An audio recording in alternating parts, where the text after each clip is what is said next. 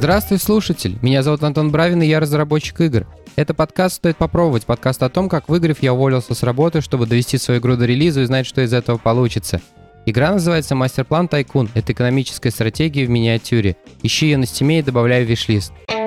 На этой неделе в перевес предыдущему выпуску у нас эпизод «Форшмак», состоящий из многих разных кусочков на разные темы, которые произошли там и сям. Но сначала про предыдущий эпизод, про эпизод про Dungeons and Dragons. Эпизод, выдающийся по многим метрикам. Во-первых, это мой первый подкаст, записанный с гостем. Спасибо Мише большое за то, что он согласился на такую авантюру. Это первый подкаст, который идет больше часа, там, час с лишним. Очень было классно и весело его записывать, даже несмотря на технические нюансы. Не все задумываются, но когда пишутся подкасты и вообще какие-то любые аудиоштуки, разные эмиттеры звука, назовем их так, э, пишутся в разные микрофоны, в разные дорожки, чтобы потом это можно было отрегулировать. Это как касается простых подкастов, когда два человека разговаривают, так и, не знаю, когда музыканты пишутся на live сессии какой-нибудь, чтобы потом можно было это все подредактировать, вывести уровни и так далее. Тут же это был мой первый опыт, второго микрофона у меня нету, поэтому второй микрофон был Мишин, и разница в этих микрофонах довольно большая, потому что тот микрофон, на который я записываюсь, он динамический, а у него, не знаю почему на самом деле, а у него микрофон конденсаторный. Они отличаются по принципу своей работы, по-разному взаимодействуют со звуком, и поэтому к ним нужен разный подход, но так как я не профессионал в этом деле, получилось то, что получилось. В итоге мне на монтаже просто пришлось э, порезать свою дорожку, чтобы не было двойного эха, и обложить все компрессорами, чтобы выровнять громкости. Ну, в итоге вроде неплохо получилось. Что же касается самого выпуска, я получил большущее удовольствие во время записи. А, очень надеюсь, что мы с Мишей сможем это когда-нибудь повторить. Есть еще пара задумок о, о том, о чем мы можем поговорить. И, конечно, не буду скрывать, что записывать подкаст не в одного гораздо легче, чем в одиночку. Я раньше об этом говорил, но это была скорее теория, сейчас это подтвердилось на практике. Вдвоем разговаривать, безусловно, легче, чем одному в пустоту. Формат получился ровно такой, какой я и хотел. Мне виделось это так, что это будет просто какой-то разговор двух людей на общую тему. У меня не было мысли делать этот подкаст э, условно обучающим, где мы будем прям от начала и до конца последовательно расписывать то, как работают механики ДНД и как происходит игровой процесс. Также у меня не было цели э, сделать выпуск, который привлечет людей к теме, которые захотят хотят после этого поиграть. Это все гораздо более серьезные и сложные задачи. А мой подкаст, он больше про разговоры на кухне в обеденный перерыв. Поэтому, в принципе, все получилось ровно так, как я и задумал. Я доволен. Итак, что у нас произошло за последнее время? Самый главный и громкий анонс, связанный с мастер-план Тайкуном, который случился на этой неделе, это то, что мы анонсировали наше участие в PC Gaming Show. Это большое важное событие, как для меня, так и для проекта в целом. PC Gaming Show — это один из таких осколков E3, который сейчас существует. Дело в том, что с начала пандемии конференция E3, которая канонически была такой выставкой достижения народного хозяйства э, среди игровой индустрии, где происходили все анонсы на последующие годы. В общем, это было такое якорное мероприятие. Но с наступлением пандемии они так и не смогли нормально запуститься. Они все каждый год переносили а, свои ивенты, и вроде как будто бы офлайна больше не будет, будет онлайн, но он будет уже там в 23 году. В общем, пока очень неясно и вообще непонятно, вернутся они или нет. Мне кажется, скорее всего, уже этого э, больше не будет. Поэтому уже где-то в 2020-2021 году каждый крупный платформодержатель и паблишер запускали свои мероприятия и,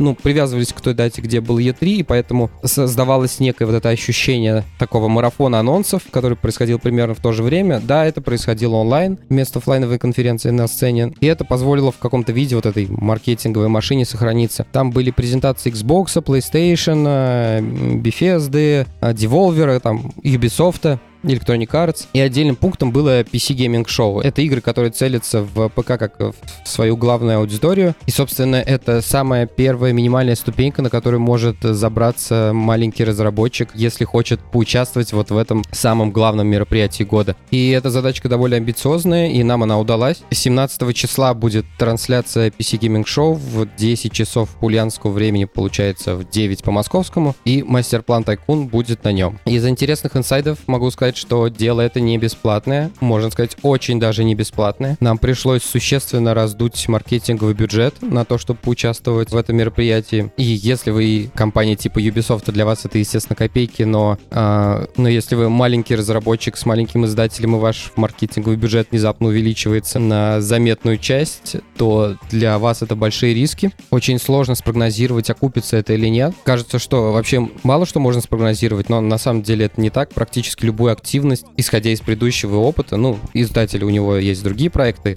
и другие какие-то игры, с которыми они раньше работали, и, соответственно, всегда можно прикинуть какую-то конверсию того, сколько было потрачено денег и с чего мы получим назад. В частности, тут разговор идет о виш-листах. И тут простая математика, сколько долларов мы потратили, сколько виш-листов мы за это получили. Понятное дело, что индустрия творческая, э, можно легко промахнуться, но если мы говорим о каких-то порядках, то угадать можно вполне себе точно. Тут с этим дела обстоят сложнее, потому что шоу, которое проводилось в прошлом году, это уже не то шоу, которое будет проводиться в этом. Они разъезжаются по датам, у них как-то меняются форматы, то есть это ну, от нас независящие вещи, и поэтому предугадать это сложно. Но моя философия состоит в том, что если если появляется шанс как-то зайти на ступеньку повыше, и даже если есть вероятность того, что на этой ступеньке можно поскользнуться, то лучше попробовать, чем не попробовать, потому что один фиг маркетинговый бюджет придется потратить, модели есть, но они ничего не могут гарантировать, но, come on, это PC Gaming Show, поэтому как бы ситуация не сложилась, я в любом случае бы согласился на это, потому что потом бы я бы жалел, если бы не попытался. Разве не ради этого мы занимаемся тем, чем мы занимаемся? Еще одна небольшая новость. На Steam е в комьюнити игры вышла третья часть Making of. Это такой небольшой цикл статей из трех штук, где я рассказал о том, как появился Master Plan Tycoon, от идеи до того, как э, у игры появился издатель. В принципе, если вы постоянный слушатель моего подкаста, вы всю эту историю знаете. Но я оставлю ссылки на все три части в комментариях для того, чтобы вы могли посмотреть на картинки, которые приложены к статьям. По ним можно проследить, как э, менялась игра, как она эволюционировала из какого-то черно-серого прототипа в то, что она есть сейчас. Э, что прикольно, там по-моему, самая первая картинка, э, это фотография того прототипа, который я сделал за сутки, она была сделана в том самом офисе, где мы буквально неделю назад записывали э, с Мишей подкаст про ДНД. Как раз там проходил этот хакатон, что, конечно, немножко иронично в плане цикличности. Разработка игры не останавливается, и на ближайшие месяцы а, в нашем плане стоит производство контента для полной версии игры. Соответственно, я сделал какую-то часть и еще ближайшие, наверное, два месяца. Мне предстоит добить э, все миссии, локации, здания, которые будут а, в конечной версии. Есть некоторое количество фичей, даже в core механики, которые тоже надо будет сделать. На прошлой неделе я наконец-то перевел локации из Enum в Scriptable Objects. Я не буду больше долго ездить по этой теме, я понимаю, что как будто мой подкаст — это подкаст про Scriptable Objects, но вроде это была последняя сущность, которая у меня оставалась. Там были проблемы с Scriptable Objects как Dictionary. Я в итоге сдался и использовал стринги вместо этого, которые у каждого конфига и так есть. Мне это необходимо все было для для того, чтобы сделать более сложную структуру э, конфигов локаций, чтобы они могли как-то быть связаны друг с другом. У меня все это получилось сделать, попутно еще там пол игры зацепил, пришлось каких-то фиксов накатить. Но в целом вроде с э, объектами я тут закончил работу все. Но вообще немножко странное э, состояние, с, э, связанное вот с э, стабильностью билда. Чем ближе к релизу, тем сложнее эмоционально становится вносить что-то, э, какие-то изменения, потому что вот есть демо-версия в Steam, ее, в принципе, можно назвать стабильной. Там нет никаких критиклов, ну, судя по аналитике и крашам, которые у меня есть, а также по отзывам игроков, уже есть какая-то сборка, которая проверена временем давайте так скажем. Но разработка продолжается, мне надо вносить новые какие-то изменения, и вот с каждым изменением я чувствую, как пол становится все тоньше и тоньше. Именно в сравнении с той сборкой, которая есть сейчас публичной. И этот момент никак не преодолеть. То есть э, эти фичи, этот контент, он все равно должен быть, он все равно должен быть сделан. И остается только как бы переступать через себя прям насильно и э, заставлять себя э, залезать в какие-то классы, в которых ты уверен, корежить их, засовывать туда новый функционал. У меня нет тут никакого психологического трюка, который можно применить, чтобы как-то смягчить э, эту ситуацию. Остается только стиснуть зубы и продолжать это делать. Единственным таким решением, которое меня иногда немножко устаканивает, это выпуск публичных билдов. Опять же, не помню, я рассказывал об этом или нет, но я не очень люблю то чувство, когда на публичной версии, версия, которая находится в разработке, а, очень сильно разъезжаются друг от друга, потому что кажется, что вот есть уровень Земли, где находится сейчас ваша публичная версия, а вы со своими фичами постепенно, постепенно, скажем, комитом поднимаетесь как бы в небеса, и вы уже начинаете смотреть на, э, на игру и на продукт э, с точки зрения того, что у вас как бы есть сейчас. А реальность — это то, что видят игроки. Она находится уже в другом месте, и чем больше вы от нее отдаляетесь, тем сложнее держать вот эту связь. Поэтому надо как-то обсудить этот момент с ребятами из Raven Age. Э, возможно, у них найдется какая-то маркетинговая надобность в какой-то момент, чтобы обновить демоверсию. Но с моей точки зрения, это вот та полмера, которая позволит немножко заземлиться. И, возможно, это сделает э, жизнь немножко проще. Теперь совсем необычный момент для этого подкаста. А, дело в том, что две недели назад я записал достаточно длинный выпуск, что нетипично э, для меня. Это как-то случайно само получилось. И на монтаже я понял, что в этом нет особого смысла, поэтому тогда я вырезал эту небольшую часть, но я решил, что этот кусок переедет сюда, потому что своей актуальностью он еще не потерял, поэтому сразу после вот этого гитарного запила будет тот самый кусок. Вот запил, который вот этот пеу, пепеу. Ну, а теперь немного рыночных новостей, про которые мне есть что сказать. Самая такая неоднозначная вещь, которая появилась на прошлой неделе, это то, что Steam изменил таблицу свою с рекомендованными ценами для разных регионов. Не все, наверное, понимают, как это работает, но Steam — это магазин, где прикручено что-то типа от 20 до 50 валют разных, за которые можно купить э, ту или иную игру. Они, естественно, там привязаны как-то к странам, к регионам и так далее, но суть не в этом. В общем, очень много валют. В таких магазинах нельзя конвертировать цены от доллара напрямую, просто по курсу. Хотя это может казаться очень логичной идеей, потому что большая часть денег генерируется в долларах. Очень много компаний инкорпорированы в США, и поэтому они получают эту прибыль в долларах, и она как бы влияет на их экономические показатели. Но со стороны пользователя это немного как бы странно выглядит, если бы у вас, например, цена на продукты пересчитывалась, я не знаю, каждый день в зависимости от курса, если мы про рубль говорим, Центробанка. Люди бы сидели просто и под курс бы что-то подгадывали, какую игру когда им купить. Но это, в общем, очень странные темы. В магазинах же не меняются стоимость товаров в зависимости от курса, не знаю, каждую неделю хотя бы. Никто этим не занимается. Ну, про физические магазины я говорю. Там математика вообще другая, там все ходит от э, закупочной цены, поэтому можно встретить два одинаковых, например, Xbox, стоящих на полке, один стоит которого в полтора раза дороже, просто потому что у этого Xbox закупочная цена была выше на тот момент, когда ее покупали. Так и с электронными магазинами, так делать ну, нельзя. Естественно, цены меняются, но они меняются на каких-то больших промежутках времени, и обычно это как-то разово происходит. У Steam же есть прям э, инструмент для расчета цен э, рекомендованных. Дело в том, что вот, например, я разработчик из России, выпускаю игру и могу примерно предположить, сколько она будет, может стоить в долларах. Могу предположить, сколько она будет стоить в рублях относительно того, сколько будут внутри России готовы за нее заплатить. И эта цена в рублях будет абсолютно точно меньше той цены в долларах, которую будет готов заплатить человек, э, живя в Штатах, например. И при этом я абсолютно не представляю, сколько должна игра стоить в филиппинских песо. Поэтому есть механизм рекомендованных цен. И из-за этого у нас получались вот эти вот а, аргентинские, турецкие аккаунты, которые были сейчас популярны,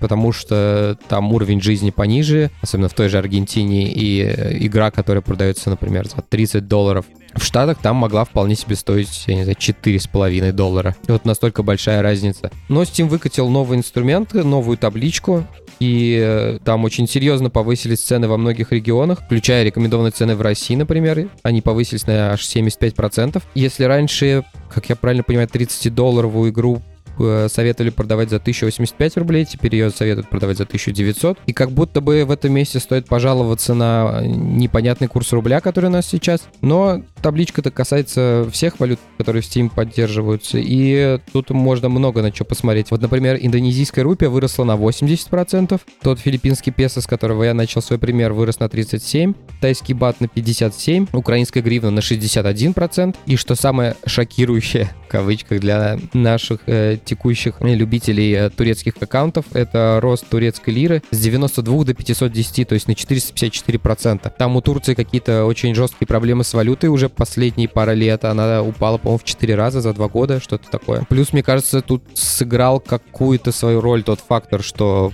появилось много турецких аккаунтов, которые географически трекаются не внутри э, самой Турции, но это вот спасибо нам, условно. Но это мое предположение, что это просто сыграло какую-то роль свою, а не главным фактором является. В общем, все выросло, все подорожало. При этом этим, этим инструментом и этой табличкой это не какая-то обязательная штука, которой э, могут пользоваться разработчики. Это просто для них дополнительная опция, чтобы они могли на что-то опереться. Не все ее используют. То есть, например, если вы инди-разработчик и вы можете как-то сориентироваться в каких-то странах вокруг себя или в своей стране тоже цены вы подкрутите, остальные, скорее всего, вы поставите, основываясь вот на этом инструменте. Может быть, вам потом кто-то напишет из Аргентины, скажет, эй, а что как дорого, ну, вы там снизите цену. Хотя, не знаю, наверное, будут не очень довольны те люди, которые купили уже по сильно большей цене вашу игру. Не знаю, кстати, как это задоджить, тут damage control нужен сильный. При этом эту штуку тоже игнорировали такие издатели второй линии, назовем их так. Ну,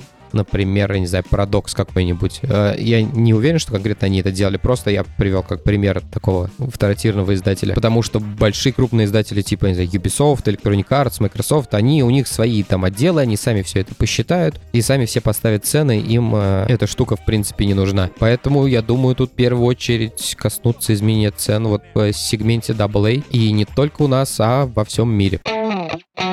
Поделюсь недели. Мне несколько недель назад приехала посылка с Озона. У меня что-то не было времени до нее добраться. Я наконец-то себе заказал второй геймпад и лего-игру по фильму «Хоббит». Но сначала по порядку. Мне нужен был второй геймпад, потому что, во-первых, у меня ребенок активно играет э, на консолях, и у меня не так много консолей, где можно поиграть вдвоем. И вот для Xbox это как раз был лучший выбор. У меня самая большая библиотека для него. Но второго геймпада у меня не было. Плюс майкрософтские геймпады — это что-то такое нерушимое, что проверено временем. Мой самый первый геймпад был от Xbox 360 э, проводной. И этот геймпад ни много ни мало прослужил мне больше 10 лет, наверное. И только сейчас у него там начались проблемы с проводом, и он отправился на покой. Но согласитесь, что-то, что служит вам 10 лет и больше, это как бы очень, очень внушительный срок службы для современной электроники. И я себе заказал геймпад от э, Xbox Series, что, конечно, еще полностью великолепно позиционирование Microsoft. Этот геймпад, как и геймпад от Xbox One, может работать и с Xbox One, и с Xbox Series, и с компом. То есть, если бы я собрался себе покупать Xbox Series, там в комплекте один геймпад, я бы мог взять свой геймпад от Xbox One, и он бы тоже работал. Это, конечно, фантастика в плане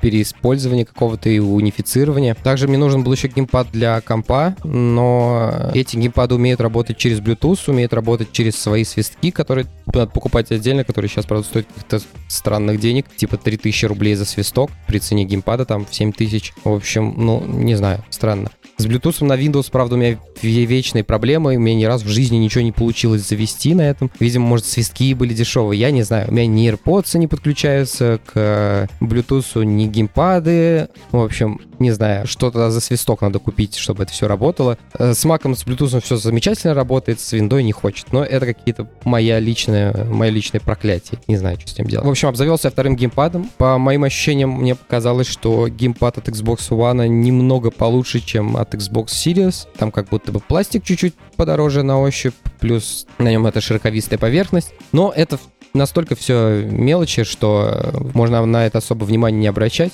Единственная вещь, которая мне не понравилась, он ярко-зеленый такой, как, как яблоко вот это вот кислотное. И у меня буквально на третий день испачкались стики, хотя я как бы с немытыми руками особо за него не садился, но он уже так, стики начали подчернять, и мне как чуть неприятно стало. Вроде вот новая красивая яркая вещь, она, короче, уже начинает грязнить. В итоге я заказал себе накладки на Wildberries там за 150 рублей на эти стики. Но это скорее мои какие-то эстетические загоны. Если вам все равно, то как бы вам все равно. Если нет, то можете, опять же, покупать геймпады любого цвета, покупать накладки, либо просто купите черный, на них ни черта не видать. У меня вот моему черному геймпаду от Xbox One, он, на нем уже стики стираются от времени, но не сказать, что они грязные, по ним, на них просто этого не видно. Что касается игры, а, я большой поклонник Лего игр, но мне кажется, они находятся в какой-то перманентной стагнации, потому что самый первый, наверное, Лего игр, который мы играли это были игры по серии Звездных войн, когда они еще выходили раздельно. И тогда же, кстати, это был первый опыт с геймпадами. А, мы играли с моим другом Костей, как раз, который является одним из спонсоров этого подкаста. Мы учились в школе в 10 классе, по-моему, это было, может, в 11 И мы как-то угорели по этим а, лего-играм, мы облюбили Звездные войны. Игры были очень такие casual, очень прикольные. И вот тогда я помню, мы понакупили себе эти китайских геймпадов за 450 рублей, которые кряхтели, скрипели, через 2-3 месяца у них начинали залипать э, кнопки. В общем, я их тогда перебрал реально, вот штуки 4 у меня их было, я потом их какому-то студенту продал на Авито за копейки. После этого я как бы понял, что вот без этих четырех геймпадов я мог купить себе один от Xbox, и э, что я впоследствии сделал. И он мне прослужил больше 10 лет. Поэтому если вы вдруг собираетесь покупать себе геймпад, не надо экономить и покупать там за полторы тысячи. Э, лучше уж купите сразу хорошие. Так вот, Лего игры. Когда они только вот появлялись, Звездные войны были, по-моему, чуть ли не первыми. Ну, одними из первых, как минимум. Там был офигенный классный кор, а, в них было очень весело играть. Мы даже вторую часть, то есть это по, по второму фильму, по-моему, или по пятому фильму, я уже не помню, как они там считаются. Мы прошли вообще на 100%. Там все секретные штуки собрали, все нашли, все миссии закончили, в общем. Но дальше серия начала куда-то эволюционировать в какую-то непонятную сторону